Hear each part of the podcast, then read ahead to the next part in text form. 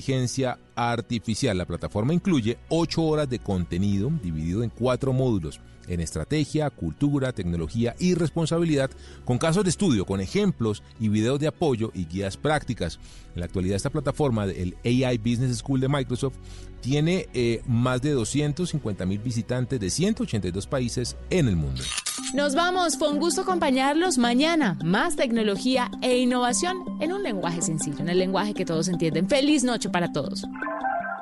Son las 8 de la noche. Aquí comienza Mesa Blue con Vanessa de la Torre.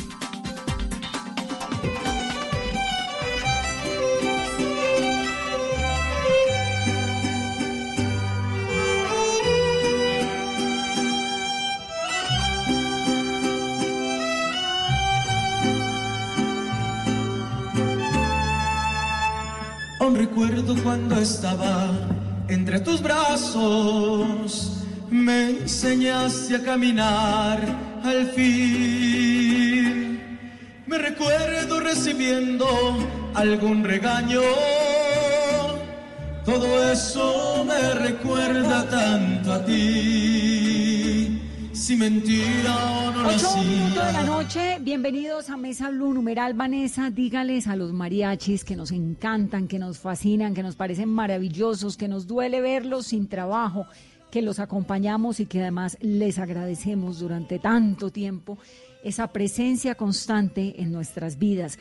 Como las ciudades están sin noches, los mariachis de Colombia están sin trabajo. Tito Gómez es uno de ellos, es cantante de música ranchera y hace más de 25 años tiene su mariachi que se llama Acamaxitlán. Tito, bienvenido a Mesa Blue. Eh, muy buenas noches. ¿Hablo con Vanessa? Sí, señor. Un gusto. Vanesita, ¿cómo estás? Feliz noche. Gracias por esta oportunidad. Eh, gracias a los oyentes de Blue Radio. Eh, mil gracias, pues, por, por brindarme los micrófonos de esta gran emisora y para poder explicar, pues, la problemática que vivimos nosotros los mariachis. ¿Cómo, Tito, usted tiene 25 años en la música, en, en los mariachis? Así es, 25 años ejerciendo la, profesionalmente la, música ranchera aquí en Colombia, ¿sí? Eh, eh, antes quisiera hacer un pequeño énfasis, eh, si se puede. yo no soy colombiano, yo soy peruano. Llevo ya 27 años viviendo, dos años de sufrimiento y el 25 años ya pues viviendo de la música ranchera. ¿Y por qué se vino de Perú para Colombia?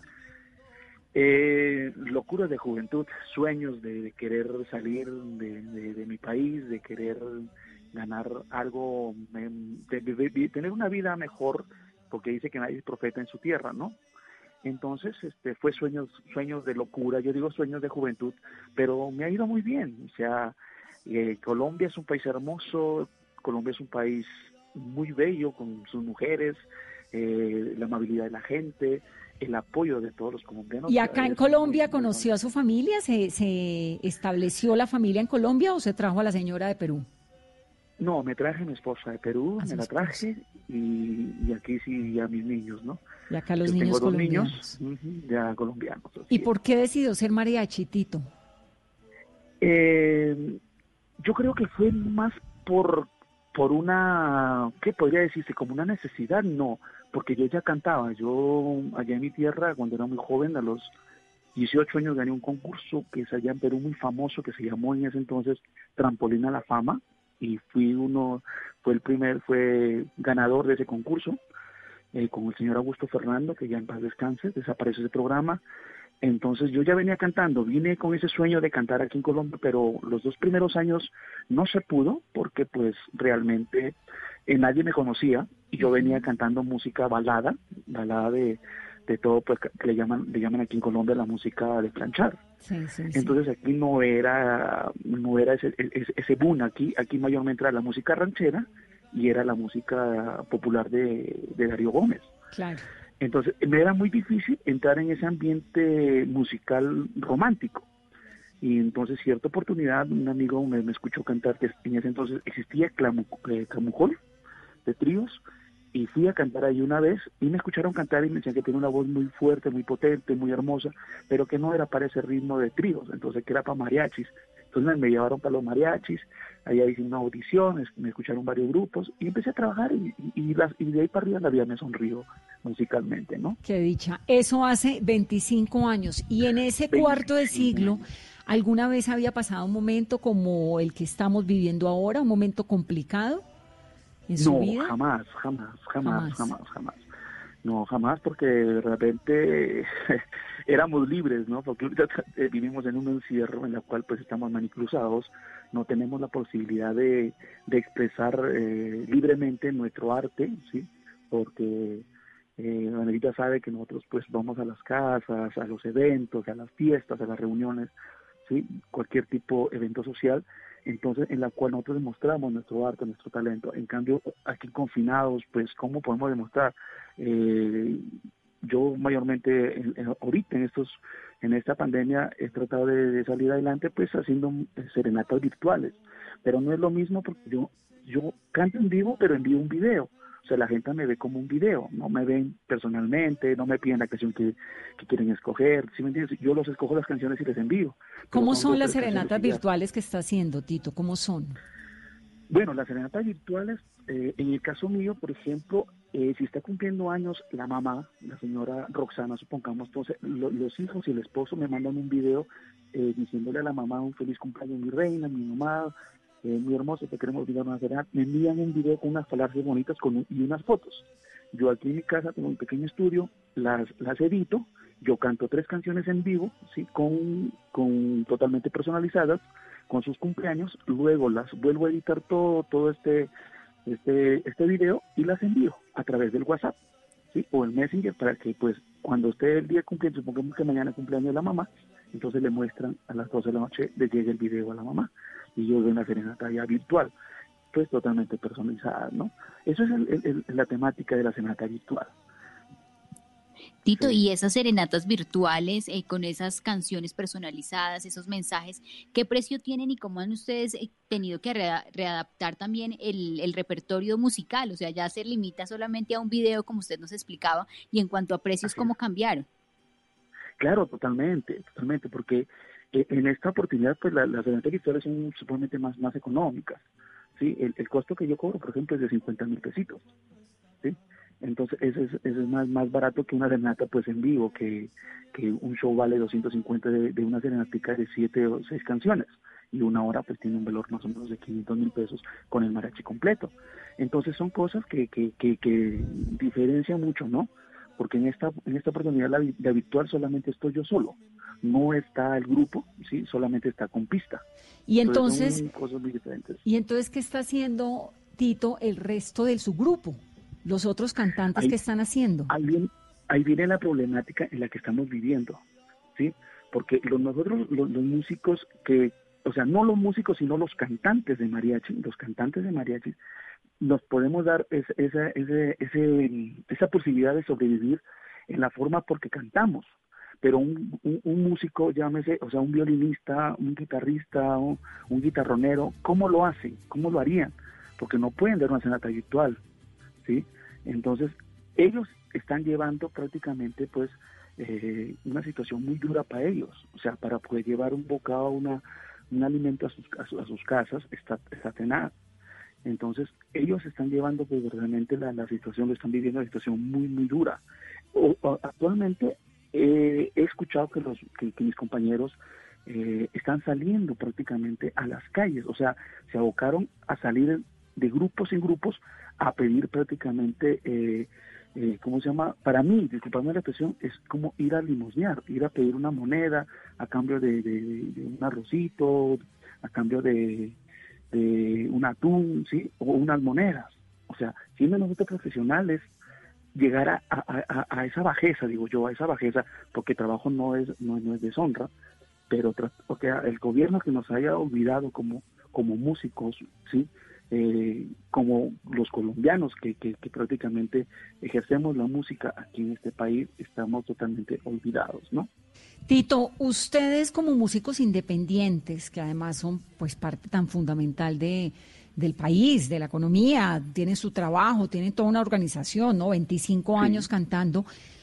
¿Cómo es, digamos, la legalidad de ustedes en impuestos, eh, en qué servicios de salud, del pago de parafiscales, no sé, ¿cómo, cómo tienen organizada la vida en condiciones normales? No, pues mayormente nosotros los, músicos somos mayormente independientes. Eh, en mi caso, por ejemplo, yo simplemente pago lo que es este, eh, este ¿cómo se llama? Este, pues impuestos no pago. Yo no pago impuestos porque no, no, no declaro renta. O sea, porque la plata nosotros eh, es, muy mínima, ¿no? O sea, de pronto podemos ganar bien, pero así mismo la plata se vuelve plata de bolsillo. O sea, nunca, nunca em, tenemos cuentas de ahorros, nunca tenemos cuentas en el banco, invertimos en tantas cosas. Siempre la, la, vida de nosotros, pues, mayor, es una vida, como yo digo, es una vida bohemia. Que, que muy pocos músicos o muy pocos mariachis eh, nos dedicamos a, a, brindarle de pronto estudio a los hijos, para que salgan adelante, pero nosotros no, no pagamos ningún tipo de impuestos, simplemente vivimos del día al día, ¿sí? eso, eso es lo que vivimos nosotros. Sí. ¿Ahorros? Eh, ahorros muy poco, muy poco, porque digamos de, del 100% de mariachis, los que ahorren, yo creo que sería por ahí que un 2%, ¿no? Creo que mayormente. Como yo siempre digo, yo he sido de pronto uno de los pocos músicos que, que pues no vivo bien ni vivo mal, sí, vivo bastante regular, pues porque los ahorros que yo he hecho han sido mis hijos, ¿no? En darles la educación, darles una profesión.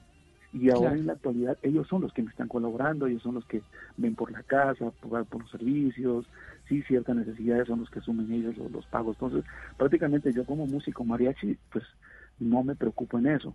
En cambio, mis compañeros, que la música de nosotros no es por criticarlo ni por, ni por ofender a nadie.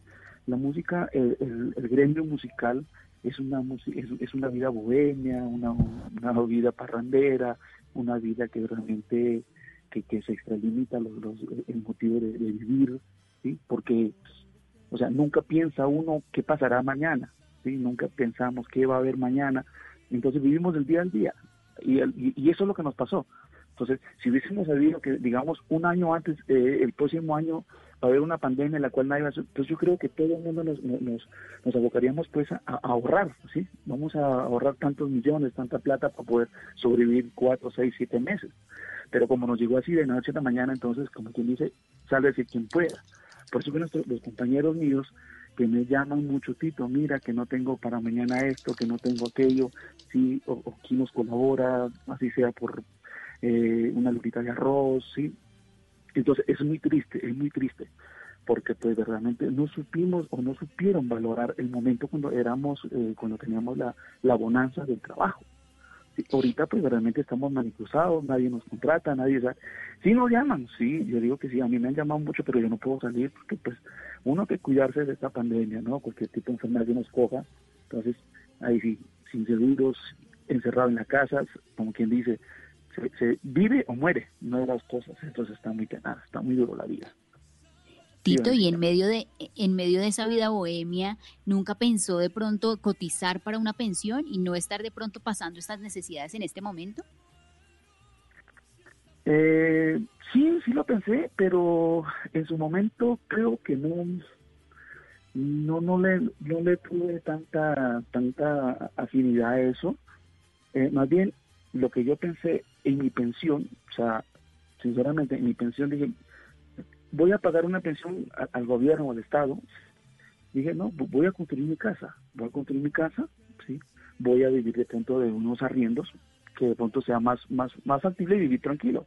O sea, yo tengo mi casita con, mi esfuerzo, con mi voz, sí, y como te repito, pues yo tengo, yo vivo pues bastante bien, o sea, no me puedo quejar, no puedo eh, lamentar de lo que no he hecho. Sí he hecho lo que tenía que hacer. He vivido, he tratado de vivir mi vida, he vivido bonito, la he vivido muy bien. Y como te repito, he dado educación a mis hijos. Entonces, y, tengo pues, para mí la pensión es esta mi casa, ¿no? Claro. Y en una casa pues que, que, más o menos pues ya que te puedo vivir arriendos, pues lastimosamente pues la gente está dando pagar un arriendo porque ¿cómo? y la educación de los hijos. Tito, ¿cuántos hijos y de cuántos años? Bueno, tengo dos, dos, dos hijos. Tengo una niña de 28 años, que es profesional en, administración, y tengo un niño que tiene 20 años, que también ejerce la música, pero en, la música de DJ. Él es un DJ. Que estamos ahorita estamos, sí, eso. Muy bien, pues Tito, queríamos hablar con usted. Eh, estamos escuchando hoy las voces de los mariachis, de los músicos, de quienes están por allí guerreándose la vida en medio de estas circunstancias tan complejas y vamos a hablar ahorita en breve con la ministra de Cultura para que nos conteste tantos interrogantes que tenemos. Un abrazo y que ojalá muy pronto podamos volver a escuchar a Tito el mariachi en vivo. Claro que sí, Anita. Muchas gracias a, esta oportunidad de ti pues, de, de, poder, expresar y, Dios permita que esto se solucione rápido eh, para que mis compañeros que, que ejercemos este gremio del mariachi pues tengamos la oportunidad de seguir cantando, de seguir alegrando corazones, de seguir alegrando todas las fiestas, que, realmente eh, eso es lo que sabemos hacer, ¿no? Que Dios nos cuide y Dios nos proteja. Muchas gracias a todos ustedes. Gracias, Vanesita. 8.15 minutos de la noche es Tito Gómez con su mariache Acamaxitlán aquí en Mesa Blue. Se puso a cantar.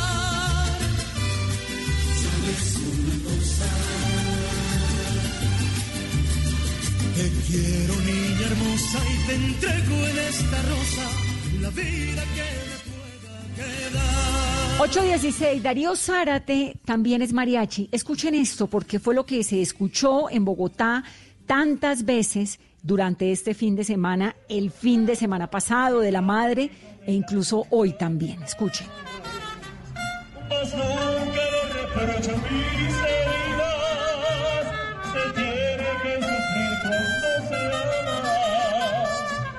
horas más hermosas de mi vida las he pasado al lado de una dama. Pudiéramos morir en las cantinas y nunca lograríamos olvidarla. Mujeres, oh, mujeres tan divinas, queda otro 8.16 minutos de la noche. Fue un espectáculo, está siendo un espectáculo hermosísimo, conmovedor, pero también muy triste, porque obviamente esto tiene una carga económica, una carga social, como de abandono de fondo, tiene un sentimiento de necesidad muy profundo. Darío Zárate es uno de esos mariachis que ha estado recorriendo Bogotá, lleva más de 15 años cantando, y el suyo es el mariachi Águila Juárez. Darío, bienvenido a Mesa Blue. Muy buenas noches, ¿cómo estás?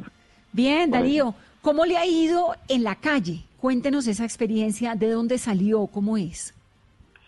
Realmente ha sido para mí, eh, aparte de, trabajo, aparte de esto, ha sido un motivo que me ha llenado mi corazón, es un motivo muy bonito el poderle llegar a las mamitas a su casa, poderles eh, brindar esa serenata, poderles brindar el cariño es, es difícil muchas veces, a veces encuentra uno mamitas que, que están lisiadas o que están de pronto en momentos últimos de su vida.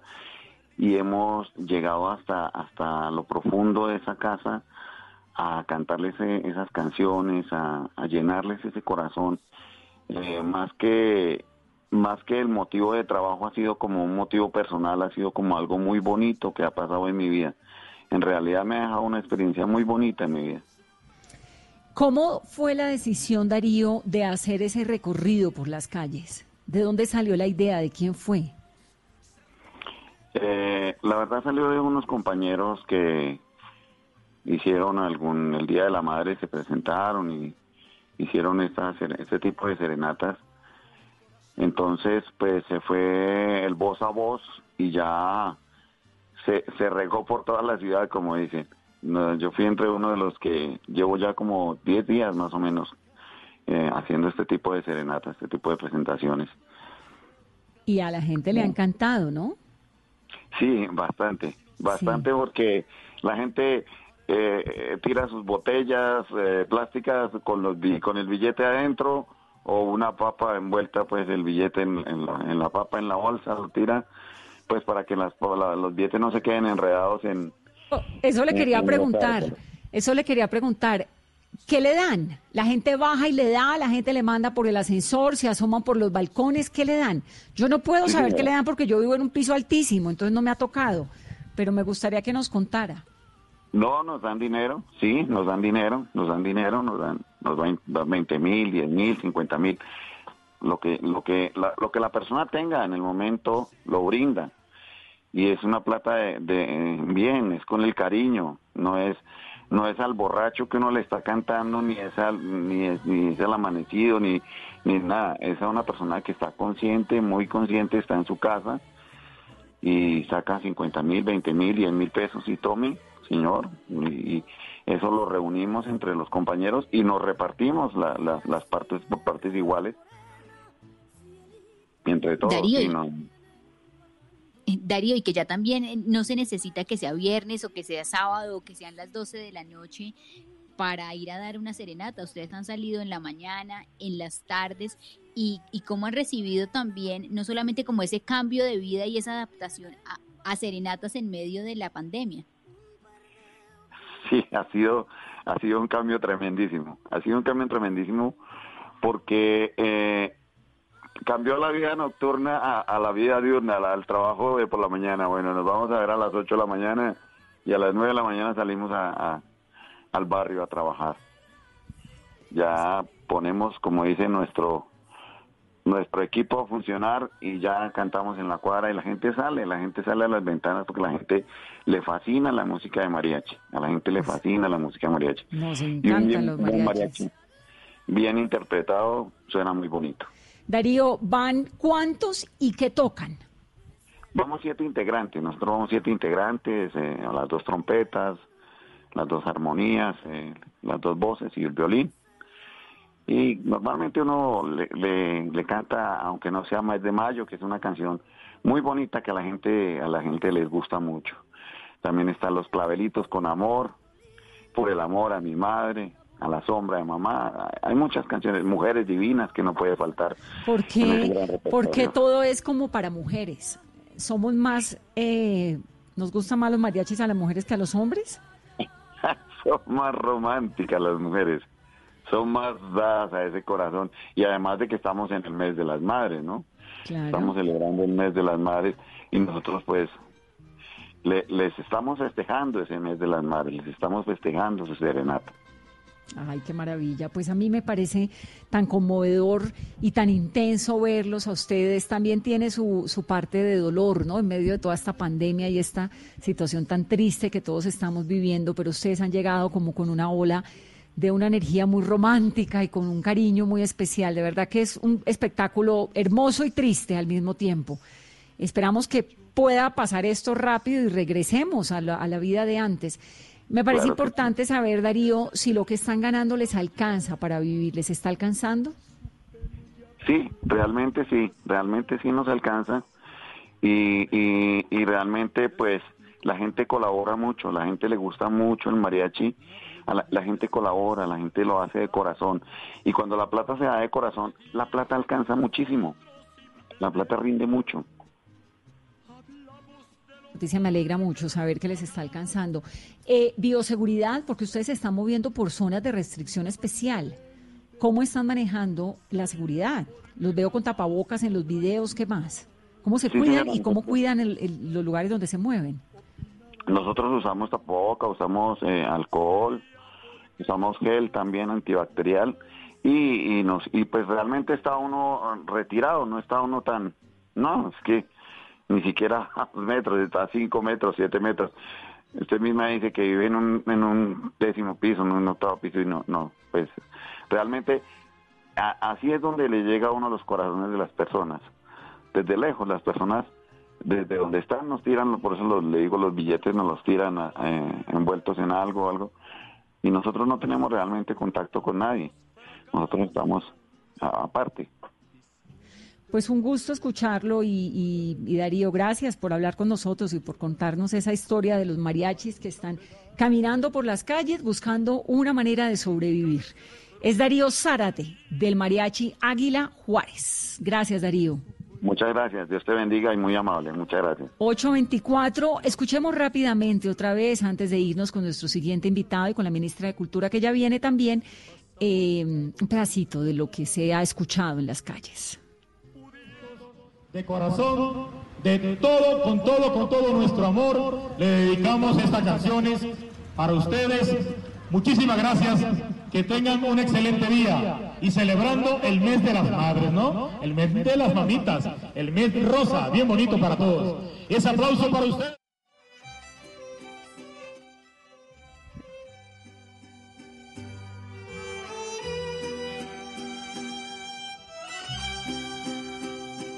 Que están en las calles, pero también Jason Picó es músico, tiene 33 años y lleva más de 8 años en restaurantes, en bares, en hoteles. Jason Pico, escúchenlo. Jason, bienvenido a Mesa Blue. Hola, buenas noches. ¿Cómo estás? Bien, Jason. Usted hace 8 años toca en lugares públicos, ¿no? En establecimientos. Sí, más o menos unos 8 años que llevo trabajando. Y ahora que no está trabajando, ¿qué está haciendo? ¿No está trabajando en esto? No, por el momento no, porque pues, hemos tenido que adaptarnos a las nuevas condiciones y, siempre es un poquito complicado engranarse otra vez en, la nueva en la nueva era que nos toca. Pero ¿cómo hace entonces? ¿En qué está trabajando Jason? Bueno, en este momento creando más que todo estrategias para poder, eh, pues más que todo conseguir eh, serenatas o o dedicatorias por, por Zoom, por, por medio virtual. Es más que todo como en lo que estoy dedicado ahorita. Jason, y por ejemplo, ¿cómo son esas eh, serenatas virtuales? Un grupo de amigos te envía el link, las canciones que quieren, cuánto tiempo dura y cuánto vale. Sí, eh, los amigos se reúnen obviamente por Zoom, es la nueva forma de, de los amigos reunirse y pues ellos se contactan conmigo y dicen que quieren una intervención musical, obviamente siempre antes de, de, pues de conectarse hay una prueba de sonido porque pues estamos limitados también un poquito en ese sentido, no es, no es tan fácil eh, sonar bien en un medio virtual todavía, entonces se hace una prueba de sonido y ya cuando todos están conectados y llega el momento de la sorpresa pues entro, entro, entro a hacer la serenata eh, pues el costo en este momento pues, sería de cierta forma negociable, pero más, más o menos por una hora de toque eh, 200 mil pesos. Por una hora 200 mil pesos. ¿Y antes cuánto se hacía por una noche de toque en un restaurante o en un bar? Eh, más o menos uno de 250 a 300 mil pesos. Sí. ¿Y ahora lo de las serenatas virtuales le funciona? Eh, bueno, como te decía anteriormente, eh, ha sido un poquito complicado. Por lo de la eh, pues, tecnología. sí, no, y, digamos la promoción ha sido un poco complicada también. Sí. Entonces, digamos que no todo el mundo de pronto ahorita sabe que podemos dar conciertos por vía internet. Entonces es complicado como que la gente sepa que, que ahorita en este momento estamos trabajando de esa forma. Pues Jason, queríamos hablar con ustedes, con los músicos que a veces son invisibles, los artistas informales, que están viviendo esta situación de la pandemia, que son parte de la vida cotidiana, que los vemos en los bares, en los restaurantes, en el transporte público, que reciben aplausos, pero que también reciben unos sueldos a los cuales se han acostumbrado a punta de la generosidad de la gente, ¿no? Y de los y de quienes los contratan en esos restaurantes, en esos lugares, y que por cuenta de eso, pues, están viviendo de la pandemia, están viviendo esta situación tan traumática. Gracias, Jason. Un saludo muy especial. Muchas gracias, Vanessa, y buena noche para todos. Buena noche. Antes de irme a la pausa, rápidamente quiero hablar con Alejandra Burrero, porque Alejandra, pues, es una mujer que conoce muy bien el mundo del arte en nuestro país y que además está pasándola también de manera muy complicada con Casa E, ¿no? Porque es un teatro, los teatros están cerrados. Alejandra, bienvenida a Mesa Blue. Ay, qué es eso tan lindo, hola Vanessa, aquí estoy hoy recorriendo este teatro vacío y, llena de nostalgia y de cosas lindas. Qué duro un teatro vacío, ¿no? No se imagina cuánto. Claro. ¿Y qué está pasando, Aleja, con los artistas, con toda la gente que trabaja con usted en Casa E? Bueno, le cuento que hoy eh, estamos, abrimos el teatro y le pedimos a José Miel que viniera a cantar en casa y realmente es tan emocionante ver el espacio otra vez con luces y con, y con toda esta magia que tiene el teatro. Eh, estamos haciendo un día por casa. Eh, los teatros van a estar cerrados posiblemente hasta diciembre y más.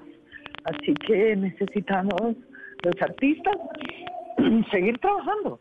Eh, y en eso estamos. Así que eh, el 23, sábado, voy a estar eh, el día entero, de las 10 de la mañana a las 10 de la noche, entrevistando amigos, hablando de teatro, hablando de arte, haciendo teatro, mostrándoles música. Bueno, tengo una lista de amigos absolutamente increíbles. Dentro de eso, pues, J Balvin, Sebastián Yatra, eh, Camilito Echeverry, Andrea Echeverry, con la que he trabajado tantas veces, y muchos de los artistas que han estado en casa, Robinson Díaz, eh, Jorge Cao, gente que, que realmente está sintiendo el remesón de no poder hacer funciones en vivo. No se imaginan lo triste que es eh, ver un show tan bello como este que estamos grabando y que no y que no recibe aplauso.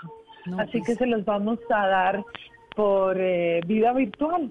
Así que vamos a abrir el telón virtualmente y les vamos a pedir que nos apoyen porque necesitamos seguir trabajando, queremos hacer un cajae virtual, queremos seguir apoyando a los artistas y posiblemente haciendo estrenos y streamings y, cosas especiales para todos ustedes.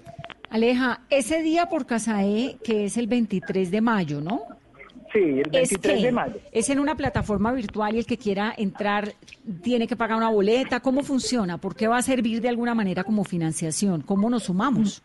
Bueno, vamos a estar en Instagram, en Facebook, en, eh, en Zoom y vamos a estar, por supuesto, en YouTube. Y bueno, tenemos varios canales que posiblemente eh, nos ayuden a retransmitir algunas cosas de las que estamos haciendo. Vamos a hacer dos shows pagados con boletería. Queremos que la gente nos apoye, que aquellos que, que compraban boleta en casa de cada mes y que no han podido venir a casa y que nos están diciendo cuánto añoran la casa, nos ayuden. Hoy los aplausos son para ustedes porque eh, sin ustedes no vamos a poder seguir.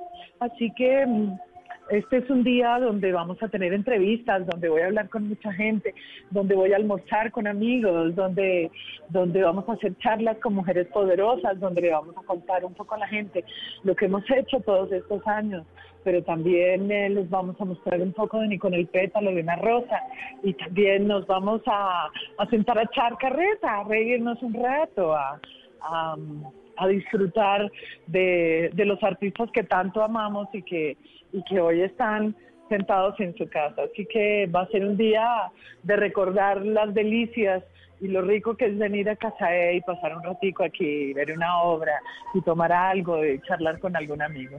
Sí, me encanta y me, y me parece muy fuerte lo que decías hace un momento, que los teatros seguramente no van a estar abiertos hasta diciembre porque es una realidad, ¿no? Todos los eventos masivos, los restaurantes, los bares, los teatros, donde se reúne gente usualmente, pues son los espacios más afectados ahora.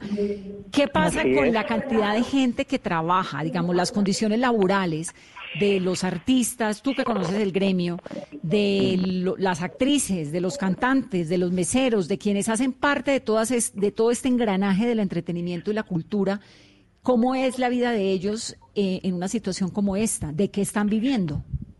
Pues primero decir que los artistas están viviendo de aire porque realmente soluciones no ha habido y, nos están pidiendo que nos endeudemos más y yo creo que ningún espacio como el nuestro tiene la posibilidad de seguir endeudándose. Eh, así que pues eh, realmente las soluciones no han llegado y ya llevamos dos meses aquí. Yo mantuve, digamos, todo el staff durante dos meses esperando poder abrir pronto, pero realmente en este momento quien vende boletería, quien está en reservas, quien eh, vendía comercialmente, digamos, las boletas de casa, pues ya no pueden estar porque, porque ¿cómo hacer? Así que hemos eh, achiquitado el staff y, realmente hemos recibido el apoyo de los artistas que no están cobrando un peso por, por aparecer y, y, y muchos de ellos están haciendo shows gratuitos solamente para que podamos recaudar y podamos eh, empezar a hacer otro tipo de cosas. Hay que reinventarse y realmente la palabra, aunque ya parece eh, una palabra de cajón, es, verdad, ¿no? Yo gracias a Dios he trabajado con cámara toda la vida y no me da miedo ese, ese escenario, pero pero es mucho lo que tenemos que reinventarnos y, bueno, la idea es poder eh, abrir esta casa de otra manera y seguir dándole espacio a los artistas de Colombia para que se sigan presentando. Mm. Pues Alejandra, queríamos eso, hablarte, eh, apoyar el Día por Casae, que es el 23 de mayo, y saber eso, qué pasa con el gremio, cómo está la situación para ustedes. Eh, vamos a hablar ahorita en breve con la ministra de Cultura y vamos, por supuesto, a preguntarle por el arte tan importante que es en nuestro país. decidimos, desde Casae decidimos poner nosotros el esfuerzo y hacer un poco, eh, todos estamos esperando que el gobierno nos solucione y sé que es muy complejo en un país como el nuestro que esto que es un alimento del alma eh, sea prioridad. Así que hemos decidido ponerlo como prioridad nosotros y apoyarnos en, todo el público que nos añora. Así que vamos a vender desde boletería y les vamos a pedir que nos apoyen de todas las maneras que puedan. Tenemos un sitio donde estamos haciendo todas las donaciones que se llama baki.co slash una alianza que nos une. Nos hemos aliado varias fundaciones y entre todas estamos, eh, digamos, colaborándonos y en este momento lo vamos a hacer por CASAE, por el arte y la cultura. Listo, en Baki.co, una alianza que nos une y supongo que en la página de CASAE también debe estar toda la información, ¿no? Toda la información está en la página de CASAE y las boletas se venden por tu boleta, así que entre y compre la boleta que no pudo comprar este mes y apóyenos para que podamos seguir haciendo cultura en Colombia y en Bogotá. Yo creo que CASAE se ha convertido en un patrimonio de la ciudad y quisiéramos no, no tener que perderlo. Alejandra, Alejandra, y desde el gobierno, para ustedes como tal, como gremio, ¿cuál sería el principal alivio? ¿Qué están necesitando? ¿Ayudas en materia crediticia, respaldo con estas iniciativas? ¿Cuál es la prioridad? Pues yo creo que, y lo sé porque conozco los otros teatros, todos estamos eh, digamos, en una situación muy compleja porque todos tenemos créditos. Realmente la boletería no da abasto eh, cuando uno tiene que pagar eh, logística, recepción, producción. mejor dicho, aquí están luminotécnicos, sonidistas, hay, hay tanta gente que está detrás de la escena que ustedes no conocen, pero que hacen que la magia suceda. Cuando, cuando se prenden las luces están con las manos cruzadas y realmente para el cine, digamos que Netflix hizo una donación maravillosa para, para los técnicos, pero los técnicos de teatro están de manos cruzadas. Así que, pues eh, nosotros no podemos luchar por todos, pero, pero sí podemos luchar por todos los que están aquí en esta casa y, y queremos eh, poder apoyar los artistas que estaban en casa y poder apoyar, digamos, todas las iniciativas que hay nuevas alrededor de Casae y queremos volvernos una y convertirnos en una plataforma virtual donde puedan ver estrenos, donde puedan realmente recibir de nosotros una manera diferente de mostrarles este este arte tan bello que es el arte del teatro, que por supuesto es un arte eh, presencial, pero que por ahora no puede ser. Y, bueno, eso nos obliga a reinventarnos a todos nosotros. Eh, la situación de los artistas colombianos es muy compleja y espero que en este día y en estas 12 horas podamos hablar con muchos artistas y muchos actores y, y hablar un poco de lo que es la cultura para un país, porque esto es el patrimonio de cada país. Y si no piense, cuando usted sale y se va para cualquier para cualquier lugar. Usted quiere ver un museo, quiere conocer la historia, quiere conocer un poco la arquitectura y todo eso es, es el arte, ¿no? Y, y para mí el arte es lo que nos hace sublimes y para mí el arte, y sin arte yo no quisiera vivir en este mundo. Y es lo que nos hace diferentes a los animales. Hay un artículo genial de Juan Villoro que lo he recomendado en este espacio un montón de veces, donde dice eso cómo es necesario que vuelva de alguna manera a permitirse el teatro, que se llenen otra vez los escenarios, porque una sociedad que no tiene arte, pues es una sociedad de, como decir, el, ser humano y los animales se diferencian por eso también, por el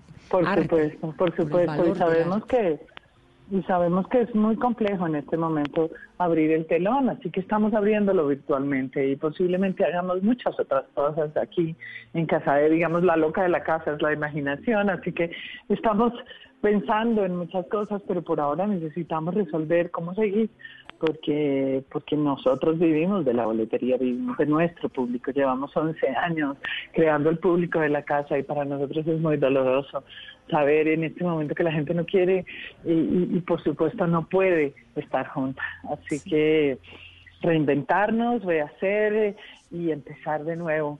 Eh, los artistas estamos hechos para eso, ¿no? Yo creo que los problemas son oportunidades y que en este momento tenemos que ver esto como una oportunidad de, de hacer cosas maravillosas, de pronto de tener mucho más público de lo que siempre tuvimos en vivo, ¿no? 8.40, Alejandra Borrero, aquí en Mesa Blue. Un abrazo, Aleja. Nos vamos con el día por Casaé. Un abrazo. 23 de mayo. Mayo, De las 10 de la mañana a las 10 de la noche voy a estar entrevistando gente. Yo no sé cómo voy a hacer eso. Te voy a tener que llamar a preguntarte cómo hacer toda esa vaina. 12 horas continuas, pero lo vamos a hacer por el arte y la cultura de Casae. Eso es este sábado, un día por Casae. Nos conectamos, ahí estamos y acompañándote siempre en todo. Son las 8.40.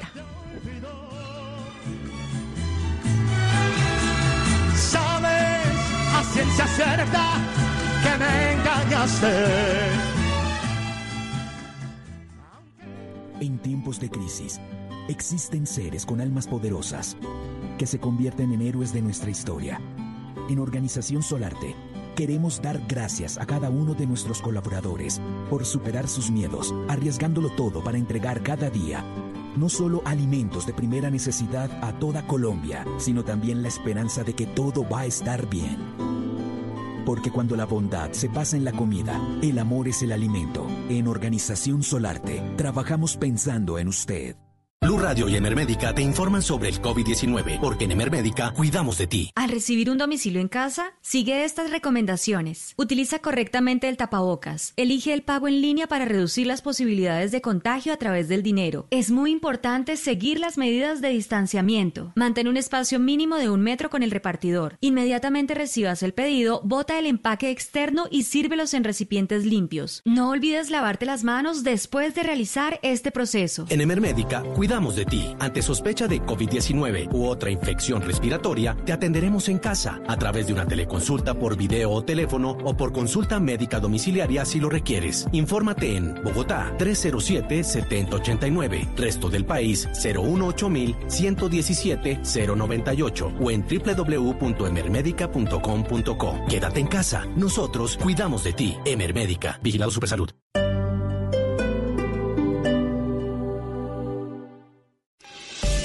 Es hora de cuidarte y proteger tu salud. Comeva Medicina Prepagada presenta la hora. En Blue Radio son las 8 de la noche, 42 minutos en Mesa Blue. Para ti que eres una mujer increíble en Comeva Medicina Prepagada, aprovecha este mes de mayo y afíliate en nuestro programa Oro Plus con las más amplias coberturas. El primer y el doceavo mes pagas solo el 50%. Afíliate en comeva.medicina-prepagada.com. Somos mucho más que planes de salud. Aplican restricciones. Vigilados por salud. Esta noche en Bla Bla Blue. ¿Qué, qué se hizo Carolina Sabino? ¿Qué dónde se metió? ¿Que por qué no ha vuelto a salir en televisión? Que como así que ahora es jurado de un reality. bueno, pues esta noche los voy a acompañar en la radio a las 10 en Bla Bla Blue. Estaremos con ustedes para acompañarlos en una noche de buenas conversaciones. Recuerden, los espero esta noche a las 10 en Bla Bla Blue. Bla Bla Blue, porque ahora te escuchamos en la radio, Blue Radio y bluradio.com. La nueva alternativa. Esta es Blue Radio. En Bogotá, 89.9 FM. En Medellín, 97.9 FM. En Cali, 91.5 FM. En Barranquilla, 100.1 FM. En Cartagena, 1090 AM, en Bucaramanga 960 AM, en Pereira y el norte del Valle 89.2 FM, en Tunja 103.1 FM, en Villavicencio 96.3 FM, en Armenia 89.2 FM, en norte de Santander 97.7 FM, en Neiva 103.1 FM y en Córdoba 96.0 FM. También en bluradio.com En Facebook, Blue Radio Colombia. A través de Twitter en arroba Blue Co. Y en la señal de TDT.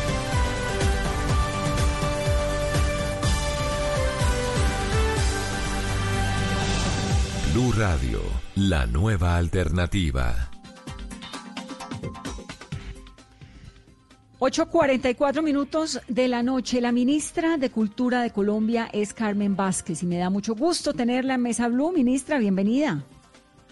Buenas noches, Vanessa, para ti, para Carolina y por supuesto para todos los oyentes. Y permíteme eh, también aprovechar para saludar a todos quienes día a día le entregan su labor para que tengamos los museos vigentes y abiertos aún en medio de la cuarentena. Hoy es el Día Internacional de los Museos.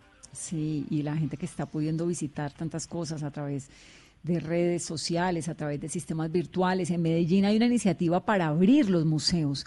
¿Es viable? ¿Usted cree que, que va a haber museos pronto en Colombia? Sí, Vanessa, estamos trabajando precisamente en un protocolo que nos permita tener los museos abiertos para que podamos seguir eh, disfrutando, por supuesto, de ese trabajo maravilloso que hacen los museos, de preservar nuestra memoria y nuestro patrimonio cultural estos protocolos hemos venido trabajando con museos de Medellín, de Bogotá, eh, y también en la Mesa Nacional de Museos hemos tenido, digamos, una interlocución permanente, porque los museos fueron de pronto los primeros en cerrar y queremos que sean los primeros en abrir. Eh, y las condiciones eh, de unas muy buenas medidas de, bioseguridad y un buen protocolo que se adapte además a, digamos, a los museos en, en los diferentes municipios y distritos, seguramente nos va a funcionar porque vamos a minimizar riesgos. Eh, ¿Y, los teatros? Los teatros también estamos pensando, ya tenemos un trabajo muy adelantado también de protocolos Vanessa, eh, y creo que podemos comenzar con teatros a puerta cerrada, porque necesitamos que los teatros pues, sigan creando, sigan produciendo esas obras maravillosas a lo que nos tienen acostumbrados. Entonces, en, en temas de protocolos de todos nuestros espacios culturales vamos muy adelantados, ya eh, tenemos muchos de ellos en el Ministerio de Salud y estamos, digamos, esperando que el Ministerio nos, nos dé vía libre con los protocolos y luego vendrá el trabajo, por supuesto, que cada uno de esos espacios culturales en sus municipios y distritos hará con las autoridades locales. Pero ¿cómo sería el teatro? ¿Una silla desocupada por medio, todo el mundo con tapabocas? ¿O cómo, cómo se lo imagina usted? No, yo creo que eso, todos son, son eh, digamos, reaperturas graduales. Yo, yo creo que en un primer momento los teatros pueden trabajar en puertas, a puerta cerrada, pero para crear y producir las obras. Es decir, estarían solamente los que hacen parte de la, de la producción, de la creación, los artistas eh, y digamos toda la gente de apoyo eh, para el tema de la grabación y, y hasta allí por el momento. Pero eh, con el pasar del tiempo podemos pensar en otro tipo de reapertura. Seguramente podemos pensar en un aforo eh, donde podamos mantener el aislamiento eh, entre una y otra persona que asista al teatro y luego al final cuando ya tengamos eh, digamos ya toda la digamos una reapertura o reactivación total de lo de las eh, de los eventos y artísticos podemos pensar ya en una mayor afluencia de público a los teatros Ministra, eh, Alejandra Borrero, pues que usted sabe que tiene Casa E y que ha sido tan trabajadora por la cultura de este país, nos decía hace un momento que ya no cree que antes de diciembre se pueda abrir Casa E, que es un lugar lleno de salas de teatro. ¿Usted cree que antes de diciembre hay teatros en Colombia? En las condiciones que acabo de mencionar, una reapertura gradual, una reapertura que permita en, principio eh, la creación y la producción eh, una reapertura que nos permita un aforo eh, que minimice los riesgos. Eh, y así vamos avanzando y el protocolo lo que trae es esos diferentes momentos para que nos permita disfrutar del teatro en, en condiciones, repito, de seguridad para todos. Ministra, pues uno quisiera que Colombia tuviera el presupuesto de cultura que tiene Francia, ¿no? Que tiene Alemania y pues uno entiende las dificultades del país nuestro. Pero quisiera saber, en medio de esta situación tan complicada, acabamos de hablar, usted los oyó, con mariachis, con músicos, y es un gremio, es un montón de gente que vive del día a día, de lo que pueden en una noche hacerse, de los restaurantes que los contratan, eh, gente muy talentosa que esa es su manera de vida, pero es un porcentaje muy alto. Del talento, además colombiano, además lugares de donde salieron grandes artistas, ¿no? Porque los grandes músicos como Juanes, por ejemplo, colombianos nacieron, se hicieron en estos espacios pequeños, en los pequeños bares y en los pequeños eh, espacios de presentación. ¿Qué está haciendo el Estado colombiano por ellos en este momento? Sí, tienes toda la razón. Efectivamente, nosotros lo primero que queremos decirles es que reconocemos el trabajo eh, de, los artistas que día a día entregan todo su talento para el disfrute de todos los colombianos. Es, absolutamente importante la labor que realizan, lo reconocemos y lo valoramos muchísimo. Pero mire que esta crisis nos ha dejado, digamos, oportunidades para crecer. Y, y, yo creo que la decisión que hemos tomado como, como Estado primero es, como gobierno es primero, proteger a los más vulnerables. Y por eso los decretos que eh, se pidieron en, el primer eh, momento de emergencia económica, social, ecológica, que tiene que ver con precisamente poder llegar a aquellos que eh, viven del día a día de, su talento y de su creatividad. Entonces, los ingresos solidarios que está allí, tenemos a muchos artistas que lograron incluir incluirse en este programa de ingresos solidario del gobierno. Lo segundo, los recursos del Impuesto Nacional al Consumo. Hoy en el programa con el presidente pudimos eh, contarle a Colombia qué números tenemos que, que nos donde podamos ver reflejado cuántas eh, eh, de los de los artistas quedaron incluidos, cuál, cuál es la estadística que tenemos porque es importante que Colombia lo conozca.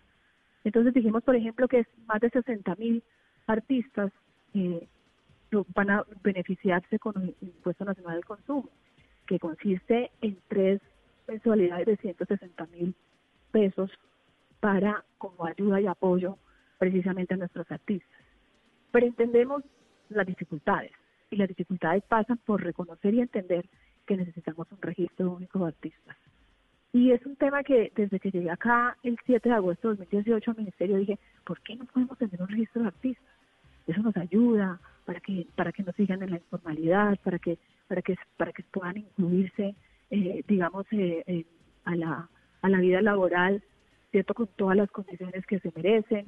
Eh, y creo que, que hasta allá, hasta, hasta allá nos va a llevar, digamos, eh, esta crisis que estamos viviendo. Hay que mirar oportunidades en medio de todas las dificultades que, estamos, que tenemos y yo creo que esto lo que nos ha mostrado es esa gran oportunidad de tener ese registro único de artistas. Ya estamos trabajando en ello, comenzamos con la base de datos que los municipios y, y los distritos nos entregaron en la aplicación precisamente del decreto 475 y el 561 para apoyos a la población más vulnerable del sector, donde, insisto, creo que los mariachis eh, y los artistas que, se presentaban día a día en los restaurantes, en los bares, perfectamente podían haber eh, eh, solicitado esa inscripción a la Secretaría Receptiva y esas bases de datos nos van a ayudar a que ese registro lo podamos llenar. Pero ese registro no es el censo. Cuando uno le firma en el censo le preguntan, ¿usted qué hace? Yo canto. ¿Dónde canta? En las calles. Hago esto. ¿Eso no es el registro ya? ¿De lo que hace la gente colombiana? No, pero no lo tenemos. No tenemos un registro único de artistas, gestores culturales y creadores. Y tenemos que llegar a eso. Porque además eh, tenemos unos programas de estímulos, de concertación, eh, unos, unos, programas que también tienen las secretarías municipales, distritales y departamentales, porque hay que recordar que esto es una suma de lo que hace el gobierno nacional, pero también de lo que hacen los, las regiones y los, y los locales, que cada uno tiene algún, algunos recursos para trabajar por la cultura y siempre lo que hemos hecho es trabajar articuladamente para sumar, porque efectivamente uno quisiera tener un, un presupuesto muy grande, eh, digamos que hemos ido aumentándolo año a año, 2019 fue bueno, 2020 es bueno y, creemos que en el 2022 vamos a dejar un presupuesto el más alto de la historia seguramente para el, Ministerio de Cultura, pero si sumamos lo regional y lo local, eso ayuda mucho, porque, porque la articulación causa más impacto en el sector. Entonces, ese registro único lo vamos a, vamos a elaborar y a conformar con la información que venga de, las, de los municipios y de los departamentos. Y es absolutamente valioso a la hora de tomar decisiones, vamos a ser más pertinentes, vamos a ser eh, más oportunos, vamos a, vamos a tener, digamos, una categorización también, una caracterización más bien de los artistas, porque pues yo, realmente uno tiene dos o tres, nosotros tenemos unos artistas polifacéticos, es una maravilla lo que pasa con el mundo cultural eh, en nuestro país. ¿Usted tiene usted una cifra aproximada de porcentaje de colombianos o de cuántos colombianos son artistas en la informalidad? No, precisamente ese es uno de los temas que tenemos que trabajar y eso nos lo puede arrojar el registro. Eh, cuando hicimos el primer, cuando solicitamos a los, a los eh, municipios el primer listado para, para el ingreso solidario, por ejemplo, nos llegaron eh, de todos los rincones del país, digamos, listados con más o menos 70 mil artistas. y para el, los recursos de INC, de los apoyos de 160 mil pesos por tres meses para cada, cada, tres, cada, mes por tres meses, llegaron, llegó un estado de más o menos 125 mil artistas.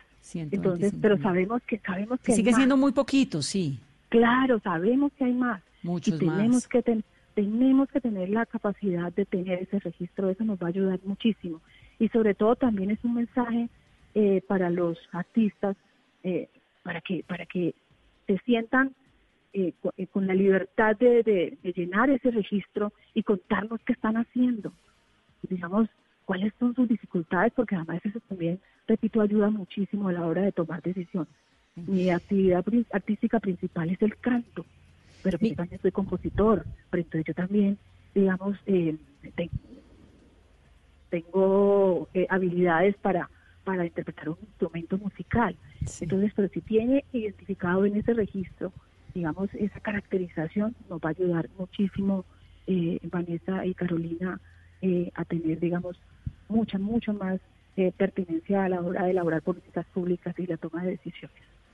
Ministra, eh, de los préstamos y de los presupuestos que está manejando Colombia a nivel internacional y con esta coyuntura del COVID, ¿hay parte grande destinada a cultura o hay unas obviamente yo entiendo las prioridades de la salud, ¿no? Hospitales, bioseguridad, todo lo que sea, pero me gustaría saber si hay para la cultura una inversión extra o está manejándose esta coyuntura con lo que hay dentro del presupuesto asignado a la cultura. Bueno, inicialmente lo que tiene que ver con los, digamos, los préstamos, los créditos, eh, internos, por supuesto que ahí hay una, eh, posibilidad de acceder a estos créditos también para el sector cultural. Recordemos que uno de los primeros decretos que se expide en el marco de la emergencia social, económica y ecológica es el decreto que eh, habla de la importancia de apoyo para turismo, aviación y eventos y espectáculos públicos. Claramente están ahí estos tres renglones de la economía beneficiados con estos créditos para, en este primer decreto. Y por supuesto están todos los decretos que son transversales cuando se habla de eh, los apoyos para nóminas, eh, para capital de trabajo, todo el tema del arrendamiento, de las condiciones, digamos, de, de negociación eh, en, el tema de arrendamientos, lo de los impuestos, aplazar, digamos, eh, la declaración y pago de los impuestos. En todas estas medidas que son transversales a todos los renglones de la economía también están incluidos eh, nuestros artistas y nuestros gestores culturales. Y la parte internacional, sí, yo creo que hay una, una decisión de, de, de, mantener, digamos, el, foco en, la, en la, el cuidado de la salud y, y la protección de la vida de los colombianos eh, y no hay en este momento, no puedo decirte si tenemos, digamos, alguno, algún rubro de todos esos créditos y acercamientos eh, internacionales para cultura. ¿Aló? Es que, es que, no, que Carol iba a hacer una pregunta, pero la perdimos. Ministra, para despedirla, ¿me queda, me, escucha? Vanessa, sí, señora. no, que, Carolina estaba tratando de hacerle un par de preguntas, pero la, señal a veces le falla y pues estamos todos en esto del teletrabajo. Me queda una pregunta frente a los, a los teatros, porque la verdad es que, mire, me gusta tanto el teatro que me inquieta y me duele un montón saber lo que está ocurriendo. Cuando usted habla de la reapertura gradual, que me parece una noticia maravillosa, ¿no? y, me dice que eh, podrían empezar como los artistas a trabajar por dentro del teatro. ¿Cómo se les va a pagar nómina si no están vendiendo boletería? Si los teatros, usted sabe que viven de lo que vendan en la, en la boletería, ¿no? Así es, Vanessa. Ahí yo creo que hay que hay que recordar una cosa que pasó la semana pasada que me parece absolutamente importante eh, y es que el Programa Nacional de Concertación digamos, seleccionó 116 salas concertadas eh, para apoyos, ¿no? Eh, en temas de producción y creación. Eh, y tenemos previsto además que estas 116 salas, en un mes, en un par de meses, una vez arranque, digamos, el proyecto para con el cual se presentaron al Programa Nacional de Concertación, puedan acceder a un 20% adicional a los recursos que se les entrega a través del Programa Nacional de Concertación. Entonces nosotros ahí estamos, digamos, de alguna manera ayudando al, al sector a 116 salas concertadas para que tengan algunos recursos para toda la creación y producción. Pero además, entendemos que, no son solamente 116 salas, hay unas salas que se quedaron por fuera en el programa nacional de concertación, digamos que eso obedece a una selección que se hace por un puntaje, eh, pero entendemos que eh, tenemos que también pensar en aquellas que no quedaran seleccionadas. Y por ello viene entonces eh, un segundo momento del Programa Nacional de Concertación que precisamente le apunta a que no quedaron seleccionados en el primer paquete, por llamarlo de alguna manera, tengan la oportunidad de presentarse a esta nueva eh, convocatoria para obtener recursos también para su funcionamiento y además con una cosa adicional, que permite además en esta nueva convocatoria que el 30% de los recursos que se les asigne por el programa se pueda utilizar para temas de administración, eh, para temas de seguridad, para servicios públicos y todo eso.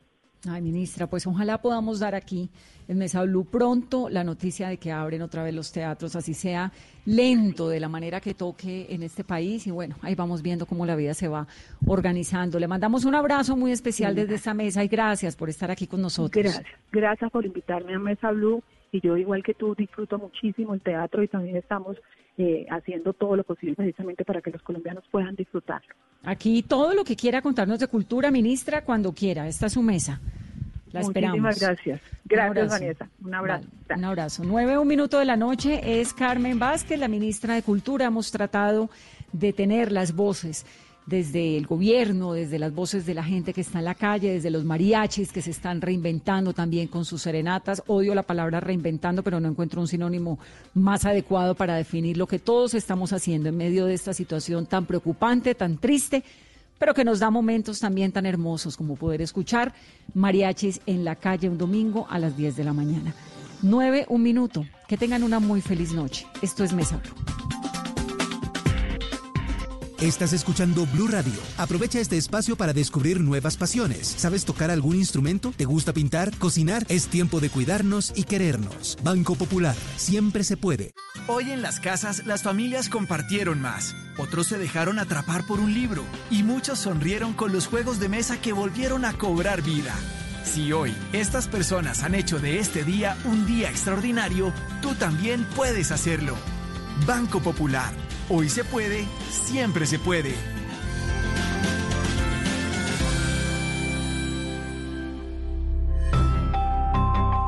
Somos Grupo Aval, vigilado Superintendencia Financiera de Colombia.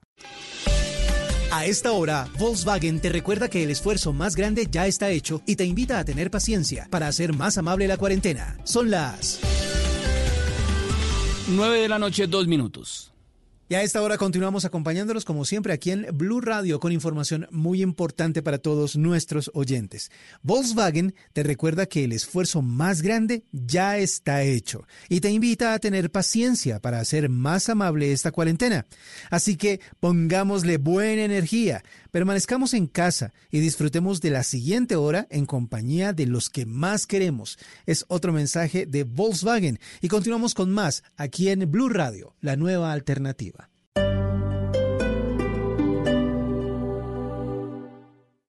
De Diógenes compré un día la linterna a un mercader. Distan la suya y la mía. ¿Cuánto hay de ser a no ser? Blanca la mía parece, la suya parece negra. La de él todo lo entristece, la mía todo lo alegra. Y es que en el mundo traidor nada hay verdad ni mentira. Todo es según el color del cristal con que se mira. Ramón de Campoamor. Blue Radio, la nueva alternativa mucha atención ya está en Venezuela. En Blue Radio y BlueRadio.com siempre están las noticias. Presidente interino Juan Guaidó. Santiago Martínez, usted está en Maquetía, en, en el real. Bolívar, ¿qué es lo último? Es una situación bastante complicada. Ya él está fuera del aeropuerto, rodeado de decenas de periodistas. En detalle. Está dando golpes, tiene la camisa rota, está totalmente agredido Juan Guaidó. Y de manera precisa. Se gritan asesinos, son bastante violentas. Blue Radio. La nueva alternativa.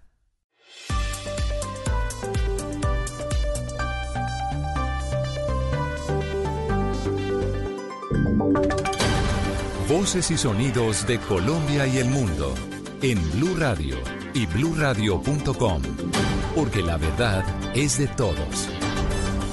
9 de la noche, 4 minutos. Las noticias en Blue Radio desde el Polo Democrático pidieron la renuncia del comisionado de paz Miguel Ceballos al considerar que es un obstáculo en la implementación de los acuerdos de paz con las FARC. Los detalles los tiene Kenneth Torres. Hola, buenas noches. Pues para el congresista Iván Cepeda, el partido de las FARC y quienes han ingresado al proceso de reincorporación están cumpliendo, mientras que